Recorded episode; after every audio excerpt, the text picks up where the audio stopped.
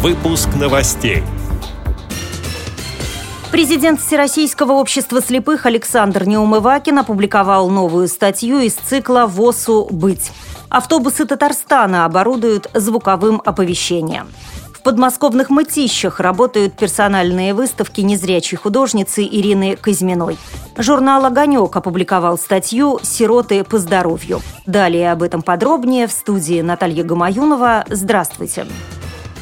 Президент Всероссийского общества слепых Александр Неумывакин опубликовал новую статью из цикла «ВОЗ убыть», посвященную результатам взаимодействия Всероссийского общества слепых с органами государственной власти. Вот выдержка из текста. «Мне помнится, еще в 2012 году в своих выступлениях и статьях я упоминал о грозящей рецессии как в мировой экономике, так и в особенности в экономике России.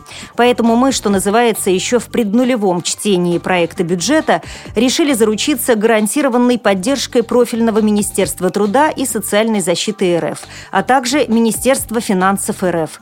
Задача осложнялась тем, что за последние три года сменилось не только три курирующих социальную сферу заместителей министров финансов России, но даже три директора Департамента бюджетной политики в отраслях социальной сферы и науки Минфина России. Конец цитаты. Как сообщает пресс-служба ВОЗ, полную версию статьи можно прочитать в рубрике общественный диалог на сайте Всероссийского общества слепых. В Татарстане, в Казани на автобусных маршрутах продолжается работа по установке систем звукового информирования слабовидящих пассажиров. Как сообщается на официальном портале города, специальное оборудование размещается на тех маршрутах, которыми чаще всего пользуются люди с ограниченными возможностями здоровья. По состоянию на 24 ноября звуковое оповещение для слабовидящих пассажиров уже есть в 130 автобусах на 8 маршрутах. До 1 декабря муниципальное унитарное предприятие «Организатор пассажирских перевозок» планирует оборудовать подобными системами еще 22 городских автобуса.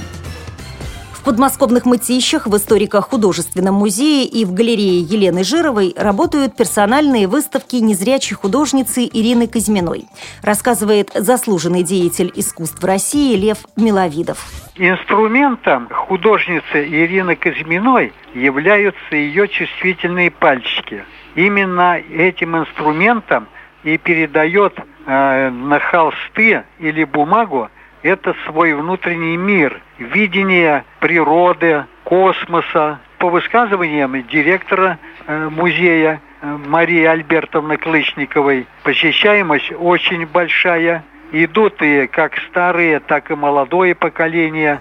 Экспозиция, представленная в Мытищинском историко-художественном музее, завершит свою работу уже 30 ноября. Вход для инвалидов бесплатный. В галерее Елены Жировой выставка незрячей художницы продлится до конца года. Граждане с ограниченными возможностями здоровья также могут посетить ее бесплатно. Отмечу, что все желающие могут не только посмотреть картины Ирины Казьминой, но и купить себе что-то на память. Художница делает открытки из хлопка, к которым прикладывает собственный художественные четверостишия. Также она расписывает кружки, платки, палантины и кашне. В 45-м номере журнала «Огонек» от 17 ноября была опубликована статья «Сироты по здоровью». Вот выдержка из материала. По данным российского благотворительного фонда Downside Up, ежегодно в России рождается около двух с половиной тысяч детей с синдромом Дауна. Примерно половина из них оказывается в детских домах. В Москве сегодня около 40% женщин отказывается от новорожденных детей с синдромом Дауна. В регионах эта цифра колеблется от 20 30 до 80%.